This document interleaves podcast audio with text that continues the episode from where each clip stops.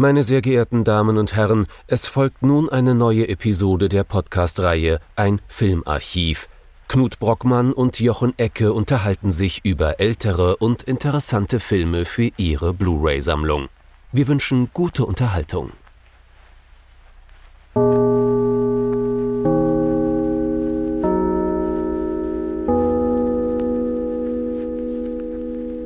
Hallo Knut.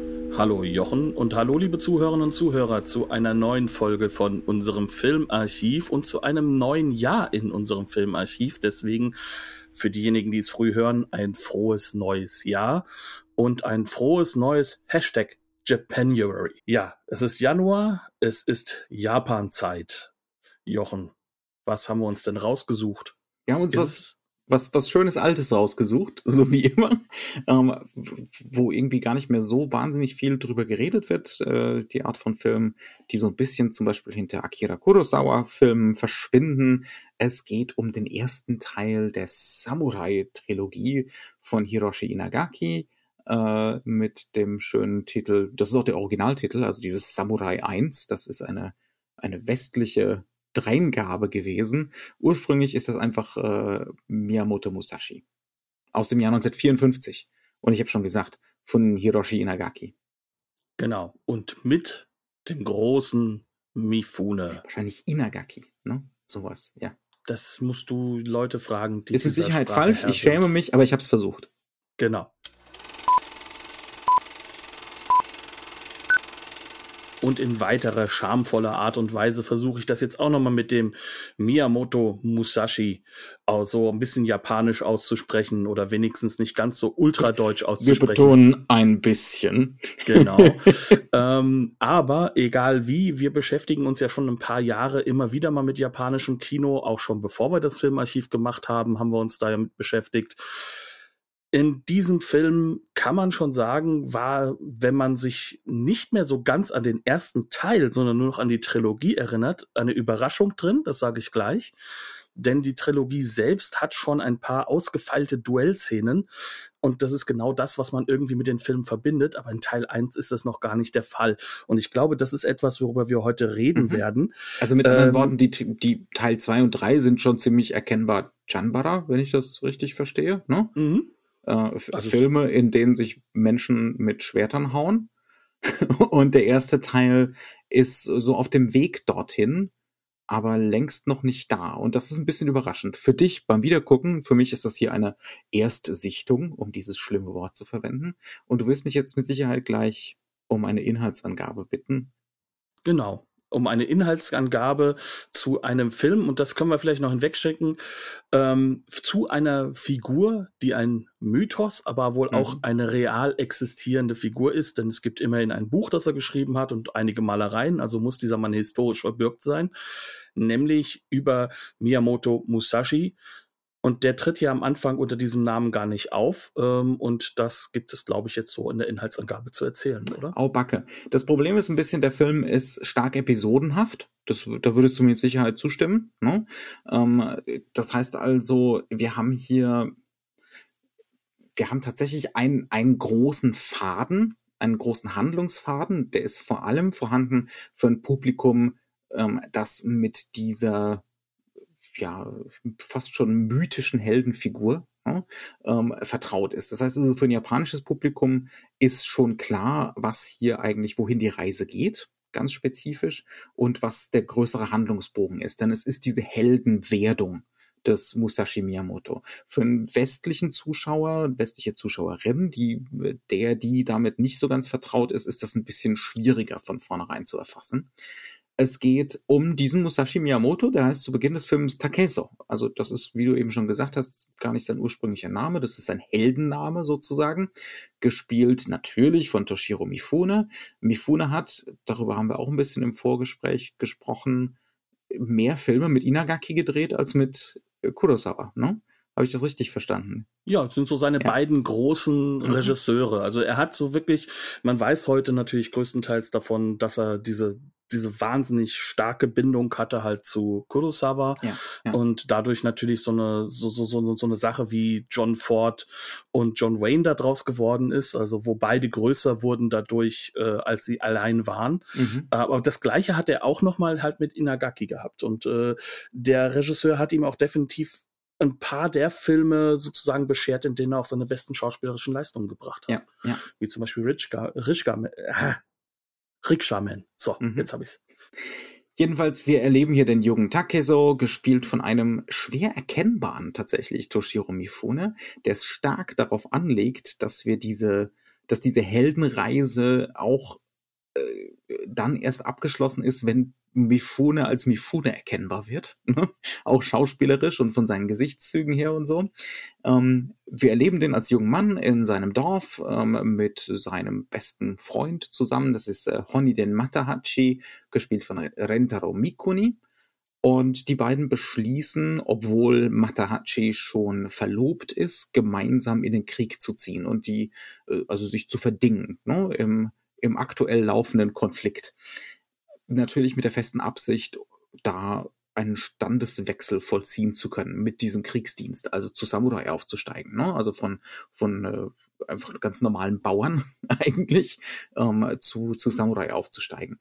Das geht grandios schief, denn ihre Seite verliert den Krieg und die beiden finden sich dann äh, mehr oder weniger verwaist, weil ihre Armee gibt's nicht mehr, auf der Heimreise wieder und Matahachi ist schwer verwundet Sie kommen bei zwei Frauen unter und ähm, werden da, also Matahachi wird gesund gepflegt. Es kommt äh, zu, ja, die diversen erotischen Verstrickungen mit den Frauen.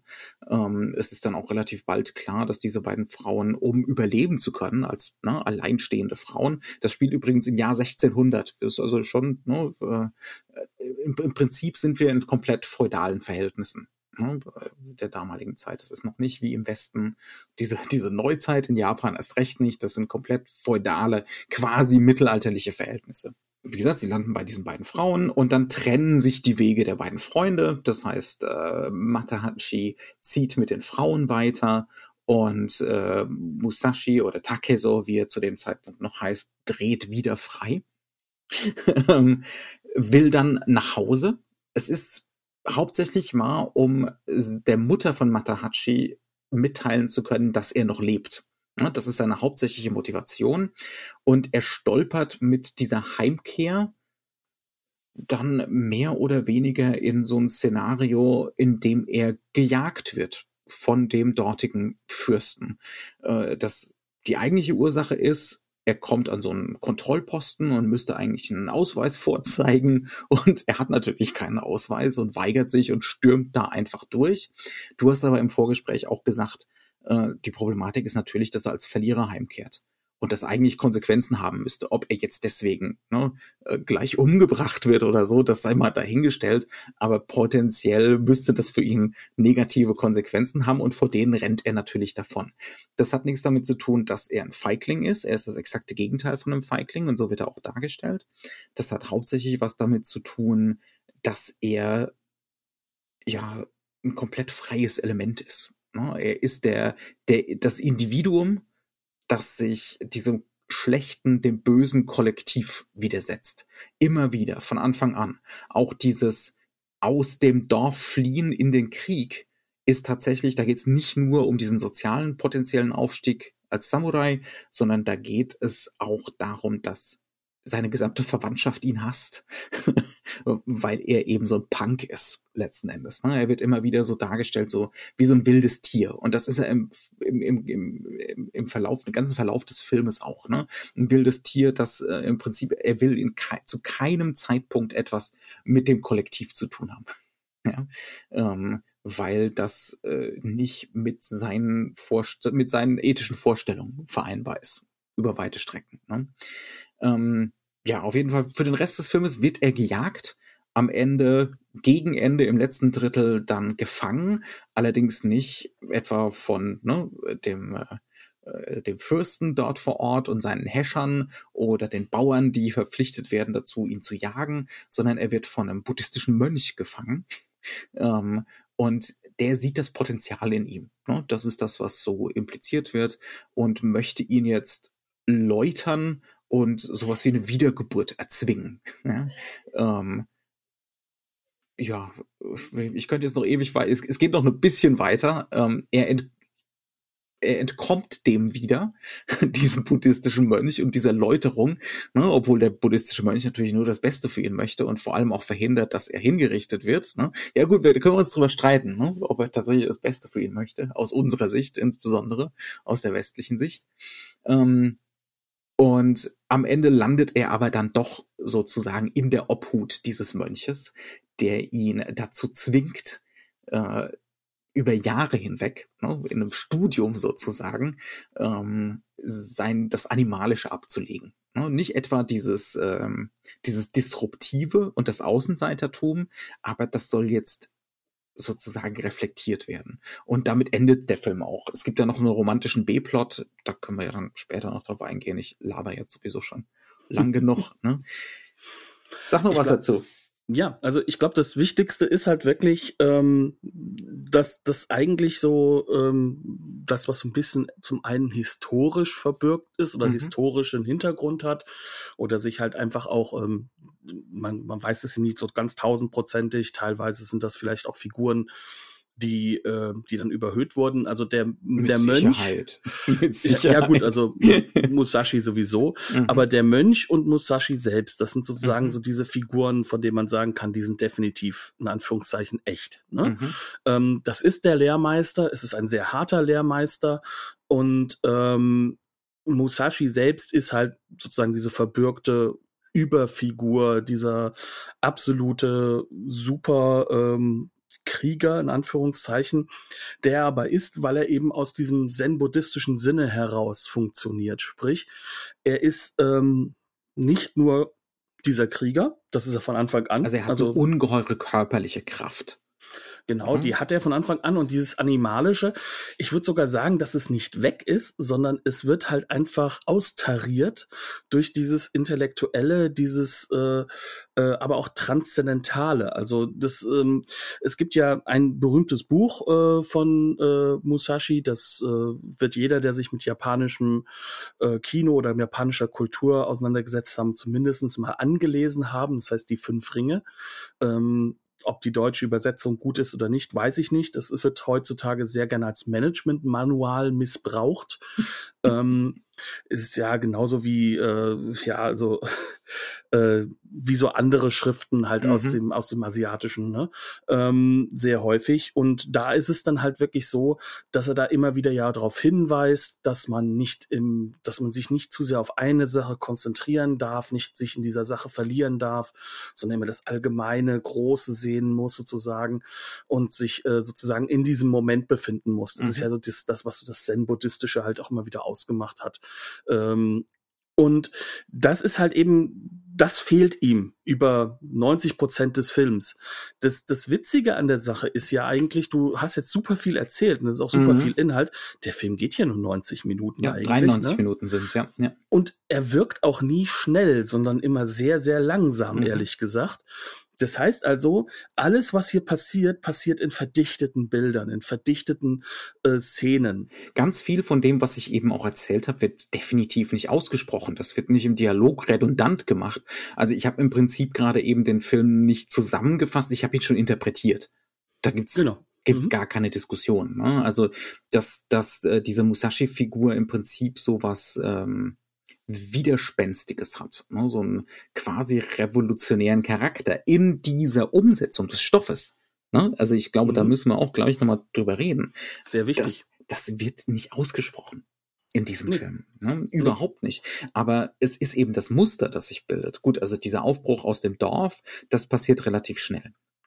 Aber zum Beispiel, als die beiden dann bei den beiden Frauen landen, die ihr Geld damit, das habe ich glaube ich eben gar nicht hinzugefügt, die beiden Frauen verdienen ihr Geld, indem sie mit Banditen zusammenarbeiten. Ne? Also sie, äh, sie suchen die Schlachtfelder nach toten Samurai ab und ähm, klauen deren Habseligkeiten und reichen das dann eben an äh, Banditen aus den Bergen weiter. Also damit, damit kommen die beiden Frauen über die Runden, nachdem die Männer eben nicht mehr da sind. Ähm, jedenfalls diese Episode, die basiert auch ganz stark darauf, sein Freund Matahachi, das ist so diese Gegenfigur zu ihm. Ne? Übrigens ähm, erfunden entweder für den Film oder halt für die äh, für, äh, für, für die Buchvorlage, die ja. eigentlich auch so eine Art Serial gewesen ist, mhm. eher. Ne? Also ja. Die ist ja auch so in Zeitungen sozusagen veröffentlicht ja. worden. Ja. hart am Palp dran, sozusagen. ne? ähm, diese Matahachi-Figur, der bleibt bei den beiden Frauen. Ne? Ähm, also der lässt sich sozusagen von deren von der Immoralität der Mutter, das ist ja ein Mutter-Tochter-Gespann, äh, lässt er sich mehr oder weniger verführen. Das, das wird uns da deutlich gemacht. Aber ähm, Miyamoto Musashi ist in dem Moment weg, wo ihm klar wird, diese Mutter kann ich nicht mit meinem eigenen Wertesystem vereinbaren. Aber auch das wird nicht ausgesprochen, ne, sondern er haut halt einfach ab. ähm, während Matahachi bleibt. Und dann dürfen wir als Zuschauer aus dieser Leerstelle eben dann unsere eigene Schlussfolgerung ziehen. Und, und das ist eben so ein Muster, das sich da die ganze Zeit durchzieht. Ne? Dieses ständige Ablehnen, insbesondere des Kollektivs. Das ist ganz besonders das Kollektiv, was diese Figur in dieser Interpretation des Films ablehnt. Also das ist zumindest das, was ich und ich denke auch du ne, aus dem, aus dem Ansehen, bei dir dem Wiederansehen des Films irgendwie mitnimmt. Und das ist ja schon eine relativ, egal ob das jetzt ne, dem Originalstoff so stark eingeschrieben ist oder nicht, das ist schon eine relativ krasse Nummer für so einen Prestigefilm, einen richtig teuren Prestigefilm, direkt im Nachgang zum Zweiten Weltkrieg. Genau. Also ähm, das ist so auch das Zentrale, was mir bei aufgefallen ist, weil der mhm. Film da so wirklich insistent ist und ähm, man was man immer gut machen kann, ist, wenn es sich um so einen Stoff handelt, ne, ähm, das ist so ähnlich auch wie äh, im Hongkong-Kino, wenn ich mich mit Wong Fei Hong oder sowas beschäftige, ne, ich schaue mir dann an, ähm, okay, wo sind denn die Veränderungen? Und das kann ich natürlich nicht selbst wissen. Ich muss das ja nachrecherchieren. Ich habe ehrlich gesagt auch ähm, das Buch nicht gelesen. Ich bin auch kein Japanologe, also ich kann auf das meiste Zeug auch nicht zurückgreifen, weil das ja wahrscheinlich auf Japanisch sein wird. Ähm, Wir begnügen aber, uns mit äh, Dilettantismus. Ja, also, ja, also nicht ganz hundertprozentig, aber ein bisschen. Ähm, aber was man sagen kann, ist, ähm, dass so diese, diese Anfangsgeschichte natürlich ein bisschen anders ist. Und das wird mhm. auch übrigens in den doch sehr guten Extras dargestellt. Mhm. Ja. Ähm, dass der Musashi selbst eigentlich äh, in Wirklichkeit gar nicht so ein klassischer vom Dorf kommender war, aber diese Lehrstelle, dass er eigentlich sozusagen ähm, also er ist schon, schon in diesem Dorf geboren, ne? Äh, das das ist schon richtig. Ja, aber eigentlich ja. eben nicht in der Originalgeschichte oder in dem bei der echten Figur. Die echte Figur geht schon auch zurück auf jemanden, der den Stand eines Samurais hatte und auch eine eigene Kampfschule mhm. hatte, ne? Also und auch einen Kampfstil dann wahrscheinlich. Ähm, das heißt also, hier ist ja schon mal der erste große Wechsel. Also du hast hier jemanden, der sozusagen aus diesem Dorf kommt, der aus dem anderen Stand kommt und dann ja im Endeffekt durch seine, und wir nennen das jetzt mal so hart Wiedergeburt, die ihm aufgezwungen wird, mhm. Ähm, sozusagen auch den Standeswechsel als als als ja. Individuum vollzieht. Ja. Und äh, das das Wichtigste dabei ist halt auch, dass dass eigentlich dieser Kindheitsgeschichte der Figur gar nicht so eingeschrieben ist, dass er von allen gehasst wird. Mhm.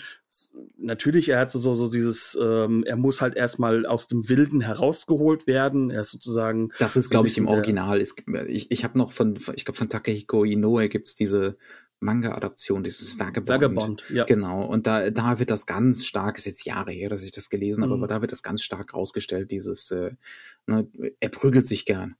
mhm. Also so, sowas in der Richtung, aber da ist auch nichts drin von wegen so dieses äh, ne, dass er aus dem Kollektiv so komplett rausfällt oder dass er das Kollektiv so komplett ablehnt. Und das macht der Film hier schon super deutlich. Ne? Und dann also eigentlich sind alle gegen ihn. Also ja. selbst selbst sein Kumpel ist nicht so wirklich sein Kumpel, sondern ist so ja, der zieht halt mit, weil weil der andere der stärkere ist. Ist ein Wendehals, genau. ja. Und ähm, im Endeffekt äh, gibt es auch kaum eine Figur, die, die halt sich auch dann zum Positiven entwickelt. Also die, Mhm. die sich zum Positiven entwickeln, das sind im Kern äh, Musashi selbst. Mhm. Das ist äh, dieses Love Interest, was da auch Otze, eingebaut Otze, wurde. Ne? ne? Otsu, Ja. Otze. Otsu, ja, äh, oder ja, so. Gespielt Ich- von Kaoru Yachigusa. Das ist ursprünglich Genau. die Verlobte von Matahachi. Äh, Matahachi gibt sie dann natürlich auf, äh, indem sie, indem er bei diesen beiden Frauen bleibt, ähm, äh, ne, wo er sich Mhm. von seiner Wunde erholt hat. Und dementsprechend kriegen wir dann die quasi Verlobung, ne, die, zumindest die symbolische Verlobung mit Musashi, ne, äh, weil er Genau. ja überhaupt erstmal wieder nach Hause geht. Das, was Matahachi nicht tut, ne, nämlich dieser Pflicht nachkommen, das tut er für Matahachi sozusagen. Ne? Mhm. Nach Hause gehen und seiner Mutter und der Verlobten sagen, übrigens, der lebt noch. Ja, das ist halt auch so dieses, ähm, dieses Spannungsfeld, was ja häufig gerade auch im Samurai-Kino ist, ähm, zwischen eben dieser Pflicht und den eigenen emotionalen Wünschen, ähm, denen man aber nicht hundertprozentig nachgeben darf. Also Spoiler Alert, er wird mit Otsu, obwohl er sich in sie auch verliebt, nicht zusammenkommen, weil seine Pflicht ist es, ein kompletter, ein, ein kompletter Krieger zu werden Mhm. am Ende, ne? Ähm, was heißt halt auch, heißt einfach ein Intellektueller, ne? Mhm. Ähm, und, und sie hat aber auch sozusagen diese Rolle, dass sie sich gegen das, was sozusagen die Norm ist, halt versucht zu stemmen. Weil sie soll auch aus eigentlich Ja. sozusagen implementiert werden. Mhm. Ähm, die Mutter äh, vom, vom Die Kumpel von, sagte, von Matahachi sagt, komm, ich mach dich zu mir. Ne? Genau. Sie ist die verhärmte Witwe und ähm, dann gibt's immer wieder, man denkt erst am Anfang, oh, die ist aber lieb. Die sagt, äh, selbst wenn mein Sohn tot ist, sehe ich dich als meine Schwiegertochter an und so. Aber eigentlich, und das wird dann immer klarer, ne, das ist das, ist das bösartig, dass sie sich selbst reproduzieren will. Ich bringe dir das, das Spinnen und das Weben bei. Und, ich äh, mach dich aber auch zu meiner ähm, zu meiner Bediensteten im Endeffekt. Also Ja, das ja. ist auch eine Untergebungssache. Und damit ist Und- Heiraten ja auch ausgeschlossen. Ne? Ganz also genau, Du, du, ja. bist, du bleibst dann, bist dann genauso wie ich Witwe. Ne? Genau. Und das ist halt eben so, so, so diese Punkte, diese beiden Figuren, die stemmen sich so gegen dieses Normhafte. Ja. Aber nur weil das Normhafte verwerflich ist. Das, das, die Norm, ne, also sie, sie stemmen sich gegen das Kollektiv, weil aufgezeigt wird, dass das Kollektiv bösartige und falsche Entscheidungen trifft. Und das bedeutet auch, dass zum Beispiel seine kompletten Verwandten fast schon, äh, sag ich mal, Erster rufen, wenn es darum geht, ihn zu jagen. Ne? Mhm. Also Musashi. Ähm, Im Kern kann man also sagen, dass hier jemand ist, der durch seine Pflicht in dieses Dilemma reinkommt, weil er auch noch nicht gelernt hat, als Individuum existieren zu können oder zu Mhm. dürfen. Ja. Weil dieses Individuelle eben nicht ausreichend ist, dass ich der mächtige Kämpfer bin, der, Ja. der sozusagen instinkthaft auch die richtigen Entscheidungen trifft, sondern ich muss weiterkommen. Ich muss halt auch einfach wirklich dieses Studium, Ja. diese wirklich Also- drei Jahre in, in den Attic eingesperrt werden mit hunderten von Büchern. Das müssen wir jetzt eben sagen. Ne? Also wir haben einerseits mit Sicherheit für ein japanisches Publikum 54, 55 diese Dimension von mir wird hier der Vorkriegszustand der Gesellschaft, wo dieser Kollektivismus ne, noch ganz, ganz stark betont wird, als äh, kaputt aufgezeigt. auch das der heißt absolute aber- Gehorsam, Ja, der dabei der mit absolute. Gehorsam, auch dieser Fürst, der ihn dann jagen lässt und seine Untergebenen, das hat ganz klar totalitäre Züge, ne, wie das gezeigt wird. Ähm, das hat wirklich so eine Gegenwärtigkeit mit Sicherheit und so eine gewollte. Aber andererseits ähm, äh, heißt das ja nicht, dass dieses, dieser Individualismus, von dem wir hier gerade sprechen, dass das der westliche ist. Nein, Ne? Überhaupt nicht. Also, ne, also es geht jetzt einfach darum, auch wieder diese ewige Frage offensichtlich für die japanische Nachkriegsgesellschaft, wie kann es denn jetzt weitergehen? Ne, ähm, jetzt den Westen komplett umarmen, mal offensichtlich das, was vorher war, das geht nun nicht mehr. Ja, jetzt müssen wir da endgültig mal unter das 19. Jahrhundert den, den Schlussstrich ziehen. Ne? Ähm, nur wie kann es jetzt weitergehen? Und Ja. der Film verhandelt das auch mehr als offensichtlich. Aber Genau. wie gesagt, dieser Individualismus, den er als Lösung anbietet, das ist nicht der amerikanische Individualismus Nein. oder der europäische. Nein, das ist ein Individualismus, der ist sehr stark von diesem zen-buddhistischen äh, Bild geprägt. Das ist dann wiederum diese M Miyamoto Musashi-Figur. Mhm. Das ist das dann wieder auch, ne? Was diese Figur auszeichnet, nämlich, dass er halt eben diese Balance hat und so ein bisschen auch dieser, ähm, ja, dieser Universalgelehrte Mhm. plus perfekter Krieger ist. Ne? Ja, ja, ja. Und ähm, in diesem kriegerischen, das heißt also in seiner Schwertkunst, zeigt sich das halt auch nur deswegen, weil er halt auch dieser Universalgelehrte sein kann, weil das alles zusammenkommt und weil das alles aber trotzdem in diesem zen-buddhistischen Sinne transzendental gehalten wird. Das heißt also, Mhm. es darf nicht in einem ähm, Das ist sozusagen der die Größte. Traditionslenkung. Ne, Das ist Ganz die genau, Traditionslenkung, die weiter laufen muss. Individualismus ja, aber es muss ne, dieser, dieser Individualismus mit der transzendentalen Dimension sein. Und das ist etwas, was du dir erarbeiten musst. Auch das ist die Message. Ne? Mhm. Also ähm, wenn das Rollenmodell für dich dieser äh, Musashi sein soll, der ja mit Sicherheit auch während des Zweiten Weltkriegs hervorragend benutzt werden konnte, um genau andersherum konstruiert Mhm. zu werden. Wenn du aber dieser Figur folgen willst und wenn du dadurch halt auch so ein bisschen diese japanische Identität haben möchtest, ne, dann musst du dir das aber auch hart erarbeiten. Ja. Das ist nichts, was dir einfach so gegeben ist oder einfach so kommt oder wo es darum geht, dass du ähm, einfach dich selbst laufen lässt. Das Mhm. wäre, das wäre äh, sozusagen der Musashi, der noch nicht Musashi ist. Mhm. Ne? Das ist sozusagen so diese diese Vorfigur, diese Takeso. Ne? Ja. Ähm, und deswegen muss der auch anders heißen. Und deswegen muss das halt auch so sein, dass er, dass er wirklich brutalst, wirklich brutalst eingefangen wird. Und ähm, ja, wie ein Tier, sag ich mal, von diesem Mönch ans Feuer gelockt wird mit den Instinkten. Du hast doch Hunger, du möchtest doch dich wärmen. Ähm, und, und so wie er dort redet, das ist so, als ob er mit einem mit einem Hund redet, der weggelaufen Oder ein ist. Ne? kleines Kind maximal. Ne? Ja, Genau, und, und äh, wenn er ihn dann halt hat, dann hat er ihn aber auch gefangen. Und das ist, das ist sozusagen so eine intellektuelle Stärke, die da auch dahinter Mhm. steckt. Aber was dann dieser Mönch mit ihm macht, Da ne? kommen wir dann tatsächlich äh, an Momente, der Film ist über weite Strecken, ist er ganz, ganz klar in dieser Nachkriegszeit angekommen und verhandelt die Nachkriegszeit. Ne? Ähm, aber hier sind dann so Momente, da wird's einem dann schon ganz anders. ne? Also da kommt dann wieder diese, diese japanische Härte.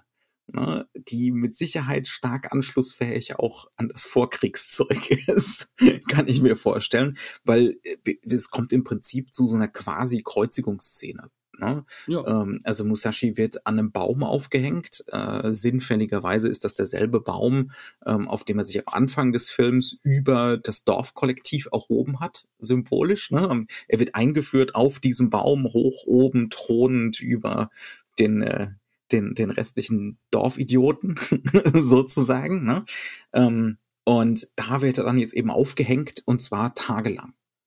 Und der Mönch will ihm auch den, bei bei ihm auch den Eindruck hinterlassen, dass das jetzt so, äh, dass das jetzt das Todesurteil ist für ihn. ne? Also er, er simuliert quasi diese langsame Hinrichtung für ihn. Es ist für uns als Zuschauer natürlich komplett die ganze Zeit klar, das ist eine Läuterung.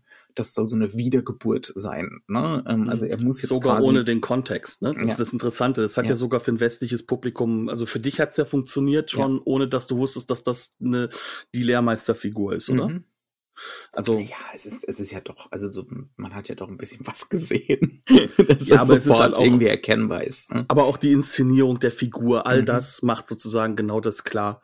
Das Genau. meine ich damit, ne? Und das also sind- es ist Also das, das hat eine Härte und das sind auch die gehört zu den beeindruckendsten Bildern des Films, der voll ist von irrsinnig beeindruckenden Bildern, wie er da an diesem, das ist eine echte Aufnahme, also Location, ne, nicht im nicht im Studio gedreht, so quasi so ein, wie so ein Mammutbaum, ein riesiger Stamm. Und wir sehen ihn da halt aus x verschiedenen Winkeln, wie er da wirklich hängt. Also das ist wirklich Toshio Mifune, den sie da ne, ähm, 10, den 20 Händen Meter auf dem Rücken Ja, ja. 10, 20 Meter da oben hingehängt haben, ja. ja. Ähm, Wahrscheinlich ein bisschen gestützt durch Draht, das wollen wir nicht ja, wegnehmen, Gestell wird da vorhanden gewesen sein, nehme ich auch mal an. ja, ne? aber es ist Ähm, schon hart. Aber es hat eine unglaubliche Härte. Es ist im Prinzip ne, das Äquivalent von, im Westen wäre es eine Kreuzigungsszene, wie gesagt. Ne? Ähm, ja, also da wird es einem schon ganz anders. Ne? Aber der Film geht da ja auch wieder gegen an. Also er wird ja dann befreit von Otze, also von äh, dieser Love Interest, die ursprünglich verlobt war mit Matahachi. Und wir gehen da mit. Also Ja. das ist schon, das ist schon darauf angelegt, dass wir es genauso sehen wie ihr, wie sie. Diese Läuterung ist grausam. ja, und bösartig und äh, das muss jetzt abgebrochen werden. Das, das geht so nicht. Ne? Also das ist auch so eine Szene, wo dann wirklich so dieser Widerstreit ziemlich klar wird. Aber so ein bisschen ist die Linie des Films ja schon, sie ist notwendig. Ne? Diese Härte ist notwendig und die Läuterung ist notwendig. Aber er lässt zumindest dieses, äh, dieses Element zu, dass wir erkennen und auch spüren dürfen, dass das grausam ist und mhm. ne, eigentlich schlimm. Was ja, also notwendig also, ist. Sogar, ja, ja, ne? ja, also, also dieses, es ist beides da. Es, es darf zumindest beides da sein. Ähm, das nimmt dem Ganzen ein bisschen ein bisschen was von dieser Härte äh, und zeigt zumindest so eine so eine innere Zerrissenheit des Films. Ne?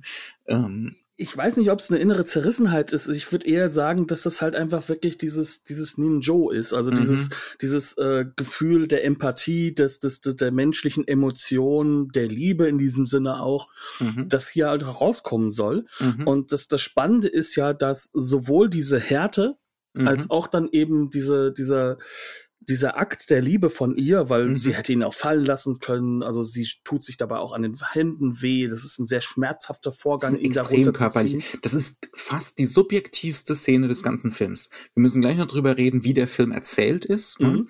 ähm, und wie der überhaupt erstmal zulässt, dass wir auf diese ganzen abstrakten Deutungen schon während des Sehens kommen. Mhm. ähm, aber das ist die subjektivste Szene des Films. Das ist genau. die Szene, wo körperliches Leid tatsächlich auch für uns als Zuschauer Leiden bedeutet. Ne, also wo dieses Runterlassen und die Schmerzen, die sie dabei empfindet, so gedehnt wird zeitlich ähm, und wir so nah dran sind an ihr, ähm, was erstaunlich ist für den Film, weil das sonst kaum passiert. Ne, aber in diesem Moment sind wir voll und ganz bei ihrem Leiden an diesem Moment. Und im Endeffekt stellt sie dann für uns halt auch ein bisschen diese Figurenkonstellation dar, äh, dass sie dieses Ninjo von mhm. ihm sozusagen, also auch seine Emotionen verkörpert. Mhm. Sie wird ja auch, du hast ja schon gesagt, Love Interest, also er liebt sie ja auch, das mhm. sagt er am Ende sogar offen. Mhm. Auf der anderen Seite ist es aber auch dieses Verpflichtungsgefühl, diese soziale Verpflichtung, dieses äh, Giri, also dass man sozusagen seinen Platz in der Gesellschaft finden muss. Und das stellt dann schon dieser buddhistische Mönch dar, ähm, der zen-buddhistische Mönch. Und gleichzeitig findet er ja durch beide erst in diesen Raum, in dem er dann drei Jahre wieder eingesperrt wird, was ja auch wiederum sehr, sehr äh, hart, hart ist. ist ne? ja. mhm. ähm, und in diesem Hier Raum soll er dann halt sozusagen Grundstudium japanische Philosophie, drei Jahre. genau, aber ja. Aber dort findet er dann seinen Platz, also seine Form mhm. von Giri. Mhm. Ähm, deswegen ist es auch so, dass sie zwar die ganze Zeit um dieses Schloss drumherum ist, aber dass er dann trotzdem sich von ihr sozusagen verabschieden kann, was sie nicht verstehen kann, mhm. weil sie natürlich auch diese diese Situation ist, dass sie halt einfach auch dieses Symbol gleichzeitig ja. ist. Ne?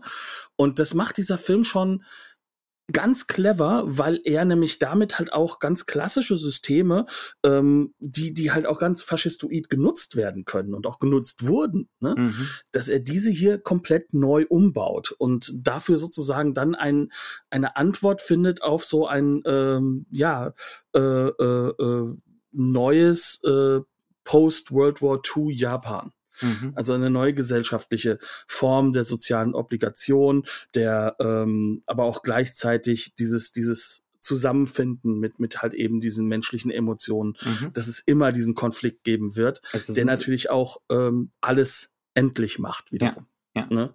Also es ist so, ein, so eine Neuformulierung, wie wir es eben schon ein paar Mal gesagt haben. Also für mich, so fühlt sich's an, wie eine Neuformulierung der Traditionslenkung. Wir wollen mhm. die Traditionslenkung, die muss bleiben.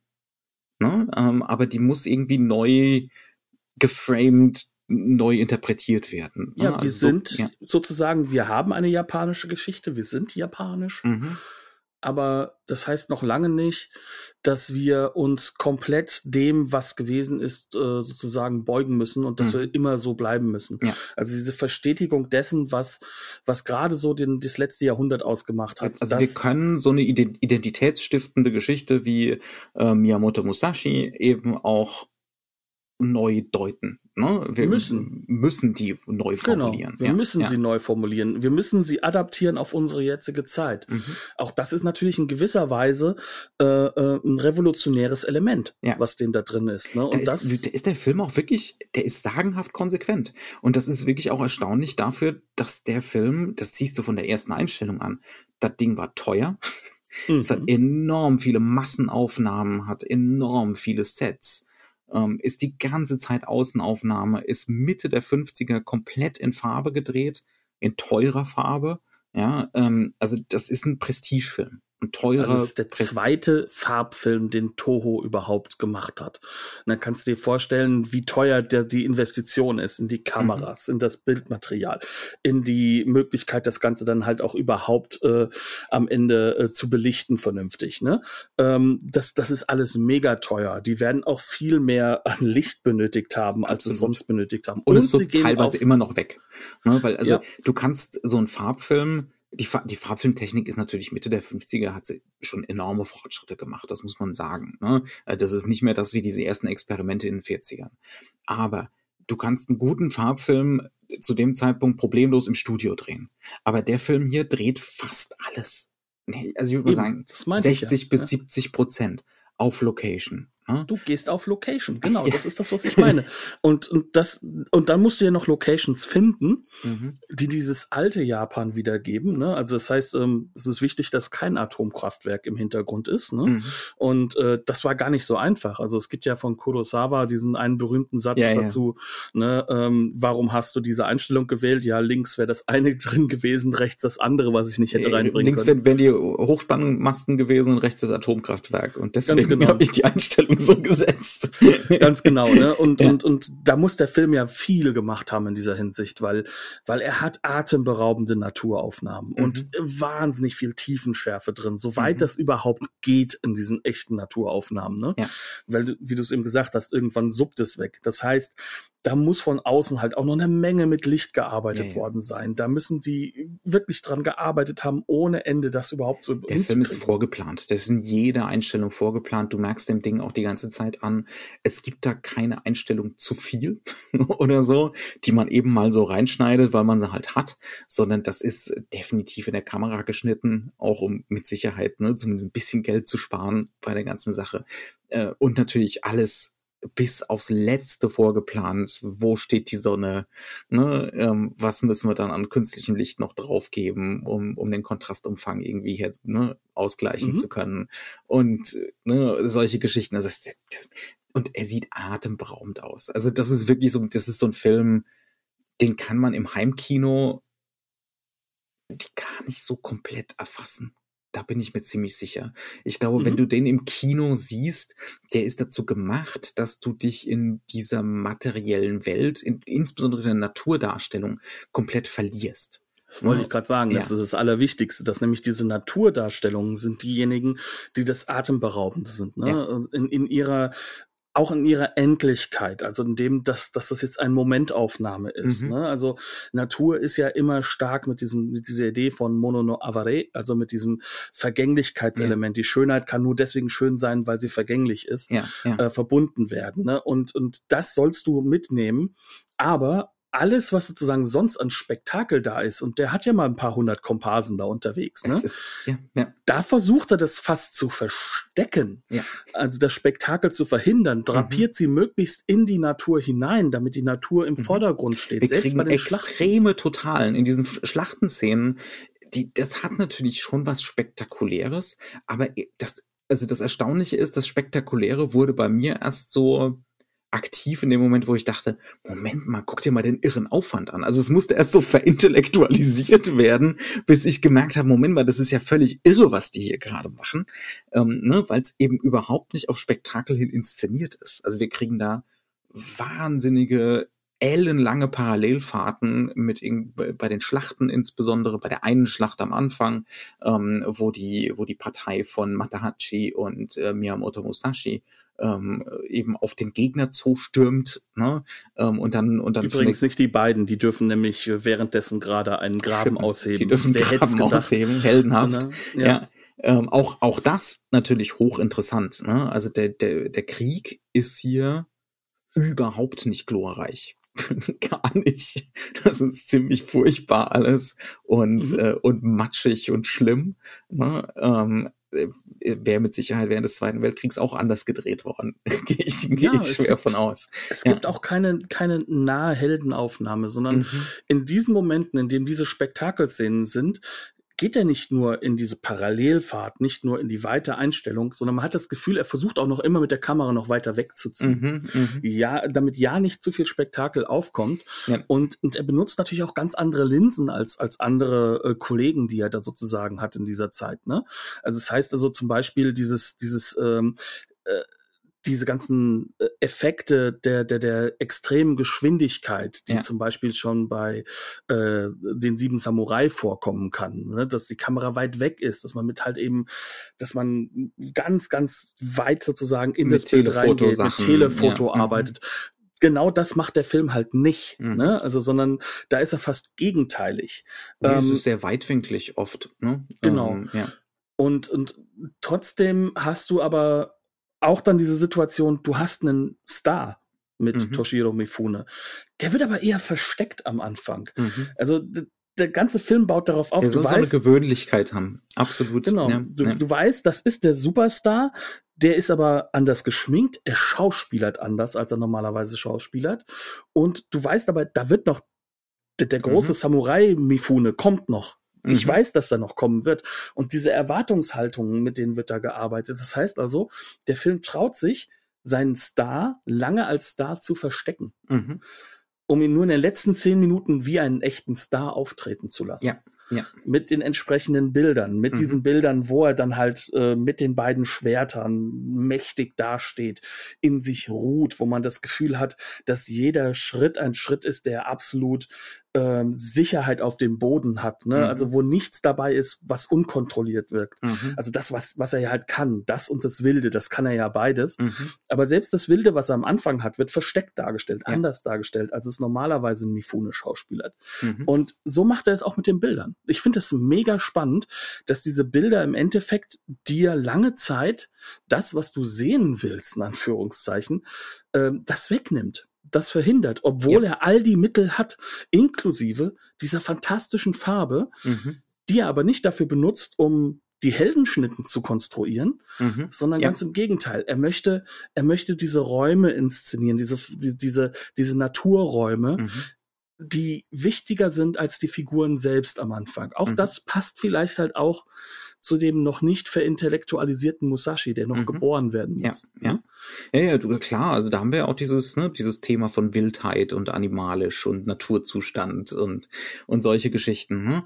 Und das schafft, wenn man den Film, also ich habe ihn ja zum ersten Mal gesehen, das schafft fast schon so eine potenzielle Bräsigkeit, weil der Film dich fast nie nah an eine der Figuren ranlässt also es geht immer darum, diesen Figuren aus einer großen intellektuellen Distanz zu begegnen und äh, über sie in Abstraktion nachzudenken. Ne? Also auch es ist sowohl, es wird so der, die, der Eindruck von einer historischen Distanz geschaffen, aber eben auch der Eindruck von einer, von einer emotionalen Distanz, konstant. Wir dürfen nur ab und an, es gibt so Stiche, emotionale Stiche, Stiche, die immer wieder reingesetzt werden. Und dann dürfen wir mal für einen kurzen Moment was emotional empfinden. Wir haben eben schon den Moment mit, äh, mit dem Seil ne, erwähnt, wo, äh, wo Otze ähm, Musashi Miyamoto vom Baum runterlässt und dabei leidet. Es gibt immer mal wieder diese Momente, äh, ne, wo es wo es um Verletzungen geht. Und dann gibt's ein, ein Mittel, das äh, das Inagaki da sehr gern einsetzt, sind so Push-ins der Kamera. Also wir sind in der Totalen und dann fängt die Kamera an, auf eine Figur zuzufahren, um diese, um dieses Gefühl von Verengung durch einen plötzlichen emotionalen Zustand zu reproduzieren. Und dann gibt es einen harten Schnitt und wir sind plötzlich auf einer Nahen der Figur, aber die Fahrt geht weiter. Also es ist wirklich wie so ein, wie so ein Jump Cut im Prinzip. Ne? Ähm, aber, aber die Verengung geht weiter. Das habe ich so in der Form auch noch nirgendwo gesehen. Ähm, und ne, das sind so die Momente, wo uns Inagaki im Prinzip sagen muss, so jetzt darfst du mal was fühlen. Aber dann gehen wir bitte ne, wieder in die Distanz äh, des, des Zen-Buddhisten, äh, der jetzt darüber, ne, der über die Ereignisse und äh, und das Gesehene auf so einer abstrakten, transzendentalen Ebene nachdenkt. Ne? Mhm. Das ist schon so ein bisschen die Haltung des Films.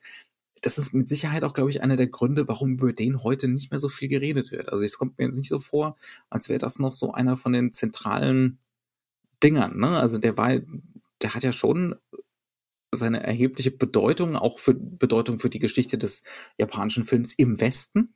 Ne? Ja. Ähm, ja, aber es fühlt sich schon irgendwie so an, als wäre der so ein bisschen verloren gegangen in der Zwischenzeit. Und vielleicht liegt's auch daran, ne, an dieser Ferne. Aber zum anderen, das haben wir ja am Anfang auch schon ein bisschen angerissen, diese Abwesenheit von Genre. Ne? Ja, also er ist auf der einen Seite Genre Versprechen, er mhm. arbeitet mit Genre, er verhindert es trotzdem. Wir haben ja auch gar nicht so sehr drüber geredet, dass selbst die Action-Szenen im Endeffekt ja dieses, dieses Explosionshafte gar nicht einlösen. Mhm. Ne? Also das, was Teil 2 und 3, gleicher Regisseur, in der einlösen. Im zweiten ne? Film, in der ersten Szene. Die, die erste Szene mhm. hat gleich so dieses, wir haben ein Duell zwischen zwei Samurai, ne? Und er ist jetzt schon, er ist schon tatsächlich Musashi ne, geworden. Die Wiedergeburt ist vollzogen nach ein paar Jahren. Und dann haben wir genau das, was wir eben von so einem Chanbara-Film erwarten. Ne? Von so einem mhm. Samurai hauen sich Film erwarten. Das Ganze ist, ist tatsächlich ähm, als Montage inszeniert. Ähm, es wird Spannung aufgebaut. Der Kampf dauert vier, fünf Minuten, aber wird eigentlich entschieden in so einer, so einer finalen Entladung von Gewalt, die ruckzuck vorbei ist und dann fällt der Gegner halt einfach um. Ne? Also diese ganzen all the fun stuff mhm.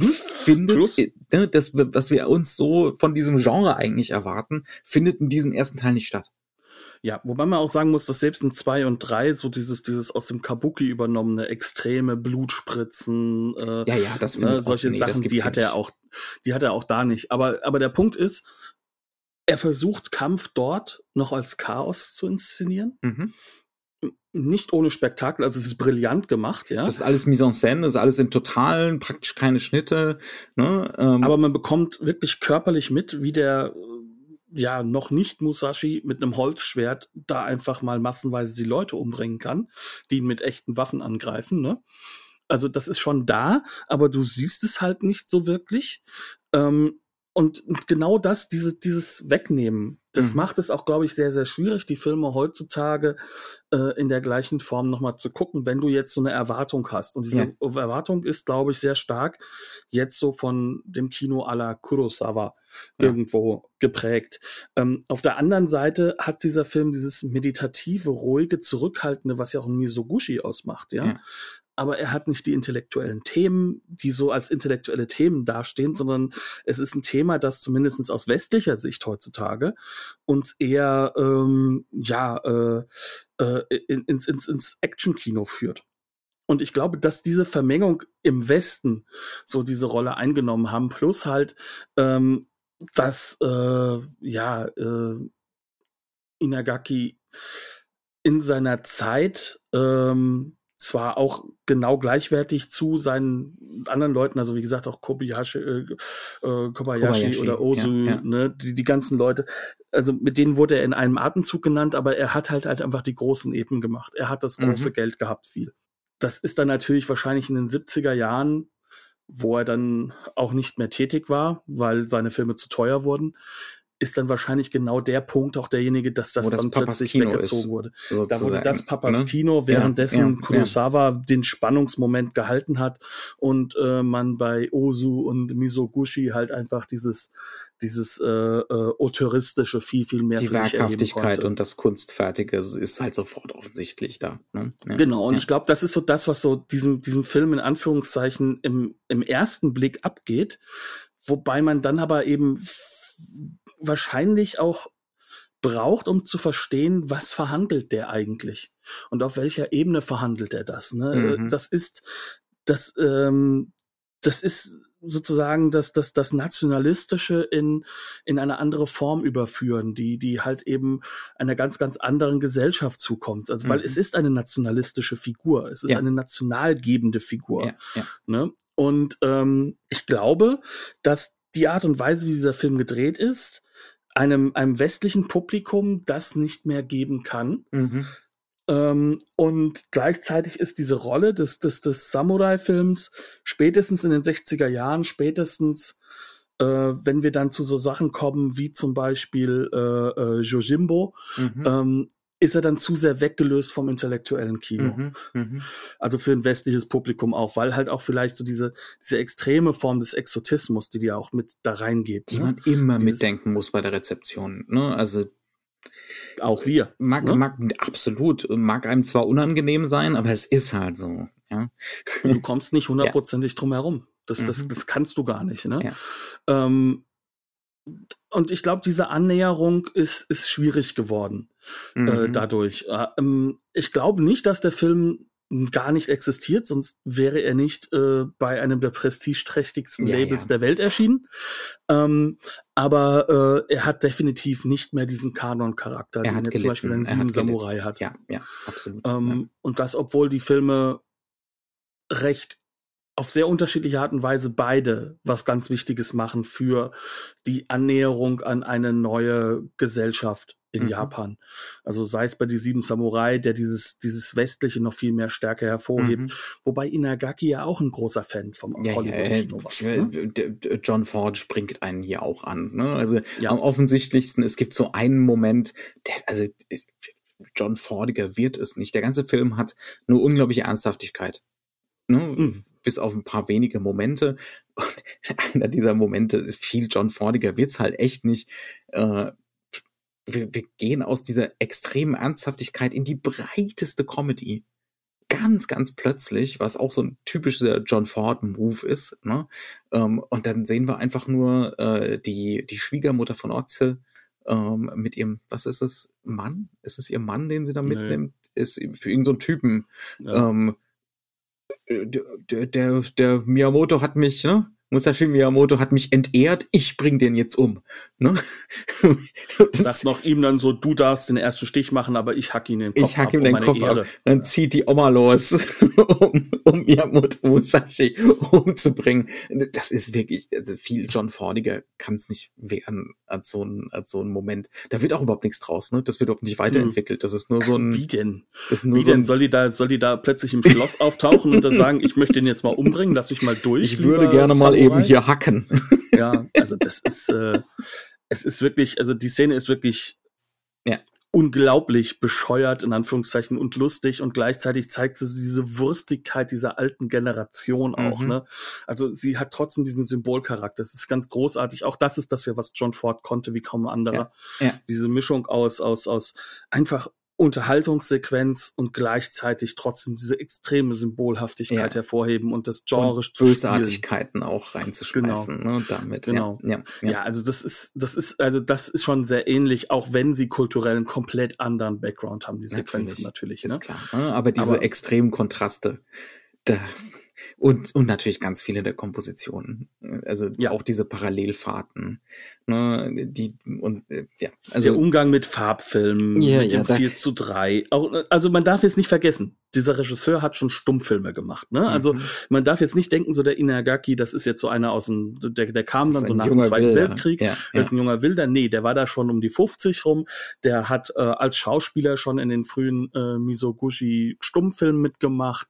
Der hat selbst dann auch Regie geführt, also auch mit Sicherheit während der äh, äh, äh, während der Kriegsjahre. Aber wie halt auch ein Kurosawa ändert der halt auch so ein bisschen seine seine Blickrichtung und und Ja. äh, wie wie halt genau diese Truppe von Regisseuren, diese diese althergebrachten Regisseure, die jetzt das japanische Kino auch weltweit ganz neu auf auf äh, aufs Tableau bringen. Mhm. Ne? Und ähm, er macht das vielleicht erstaunlicherweise am meisten nach innen gerichtet. Mhm. Ähm, und vielleicht ist es auch das der Grund, dass er neben, also dass, dass, dass, dass er dann auch so ein bisschen verloren geht. Weil Osu macht das ja auch sehr innengerichtet, aber Ja, bei ja. Osu ist es halt einfach dieses Autoristische, was hier nicht im ist, ersten Blick sichtbar nee, wird. Nein, nein. Die Meisterschaft ja, aber das ja. Touristische, nein. Nein, nein. Nein, also da, das sehe ich auch ganz genauso. Und dann halt eben, ne, wenn man diese Abstraktion, die der Film einfordert, ne, das, das abstrakt, das abstrakte Verhältnis zu ihm, wenn man das nicht mitgehen will, dann kann das auch tröge sein. Ja, man muss wach sein. Ja. Man muss sehr wach sein, um diese 90 Minuten wirklich, ja, ja. wirklich mitgehen zu können. Und äh, aber dann bleibt der Film halt auch wirklich länger bei einem, als es, äh, als es vielleicht gedacht ist, ne? wenn man sich so einen Samurai-Film rein, mhm. reinschraubt, mhm. in Anführungszeichen. Ne? Also da, diese Erwartung erfüllt er dann über, ja. wie lange der Film bei ihm bleibt. Ja gut, so, ich würde sagen. Das war's, ne? ne? Ist bei der Criterion Collection erschienen schon sehr, sehr früh. Das, die, die Nummern sind 14, 15, 16, glaube ich. Die Spine Numbers, die berühmten. Ähm, du hast mehr in die Extras reingeguckt als ich. Ja, nee, es sind nicht viele. Also mhm. im Endeffekt sind auf der ersten Disc zwei kleine Extras dabei, wo jeweils so ein bisschen eingeordnet wird, wie ist das mit dieser Musashi-Nummer in Wirklichkeit? Und mhm. zwar auf jeden Film bezogen von den ersten mhm. zwei. Die sind beide auf der ersten Blu drauf. Ja. Aber es ist natürlich äh, äh, wunderbares äh, Booklet dabei, äh, Essay und von die Stephen Price und, und die, die Restaurierung das ist also das ist einer der schönsten Farbfilme, die ich je gesehen habe. Muss ich jetzt mal in aller Deutlichkeit sagen. Fand unglaublich. Ist wirklich ja, alleine dafür lohnt sich das schon und es wäre toll, sowas mal im Kino zu sehen. Ich glaube, das wäre wirklich nochmal eine ganz andere der lief Nummer. auf dem, der lief, glaube ich, auch schon mal auf dem Nippon Connection dann hm. im, äh, im, im Filmmuseum, aber zu den Zeiten war ich dann, glaube ich, nicht in Frankfurt. Da muss man ja in die Öffentlichkeit. Okay. wir wir ja. machen dann demnächst weiter mit dieser genau. Japanuary-Sache. Ne? Bis dahin. Gehabt euch wohl. Tschüss, wiederhören. Danke, dass ihr zugehört habt. Bis dann.